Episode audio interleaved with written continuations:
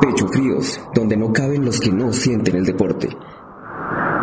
De la nevera vacía a ser el jugador más caro de todos los tiempos.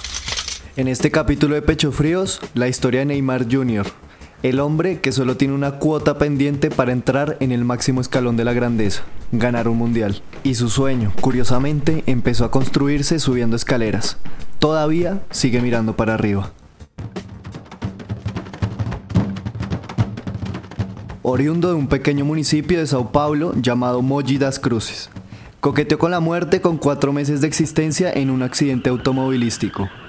Sentí un dolor insoportable. Le recé a Dios para que se llevara a mí en vez de a Juninho, apodo que le tenían en la familia Neymar, aseguró su padre en la autobiografía del astro brasileño.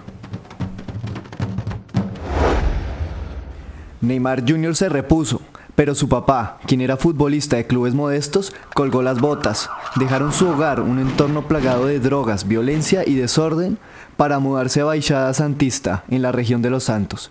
No le sobró nada, aunque su papá se encargó de que nunca le faltara un plato de comida en la mesa.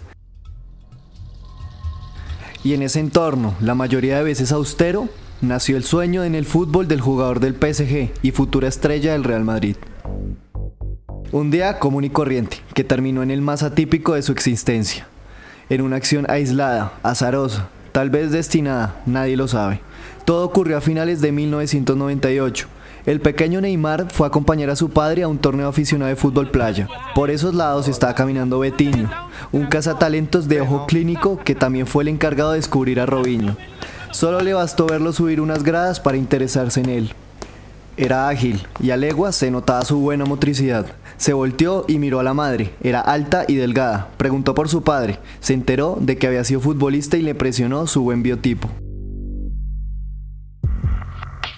Betiño comprendió que si ese muchacho de 6 años juntaba todos esos elementos, sería un gran futbolista, y así fue que lo invitó a jugar. Recogía todos los días al chico de 6 años en su carro, pues las condiciones financieras de la familia del pequeño no eran las mejores, pero se justificaba. Neymar era un niño prodigio. De forma fugaz, como esas escaleras vecinas del mar, subió escalones hasta que logró llegar al Santos de Brasil, el mismo equipo en el que jugó Pelé.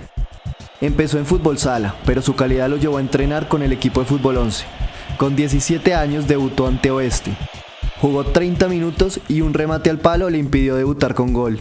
Una semana después anotó el primero de los 138 tantos que logró con el cuadro paulista. Con 19 años se coronó campeón de la Copa Libertadores, certamen en el que se proclamó como la figura y en el que anotó 6 goles.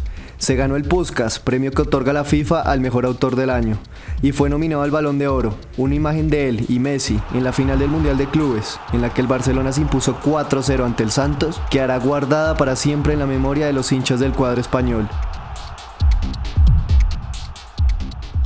Dos años después, en 2013, se volvieron compañeros, el conjunto catalán pagó 86 millones de euros por el futbolista brasileño. Con el Barcelona convirtió 105 goles repartidos en 186 encuentros y conquistó 10 títulos, en los que sobresalen dos ligas de España y uno Champions League. Y hoy Neymar es el jugador más caro de todos los tiempos, el de los 220 millones de euros, el futuro astro del Real Madrid. Neymar, el pequeño que se salvó milagrosamente de la muerte y que subía las gradas a toda velocidad, es tal vez hoy el máximo candidato a levantar la Copa del Mundo el próximo 15 de julio. Los testimonios utilizados en este podcast son del archivo de AFP. La reportería es de la sección de deportes del periódico El Espectador. En la conducción, Tomás Blanco y en la edición, David Guarín. A ustedes, muchas gracias por escuchar.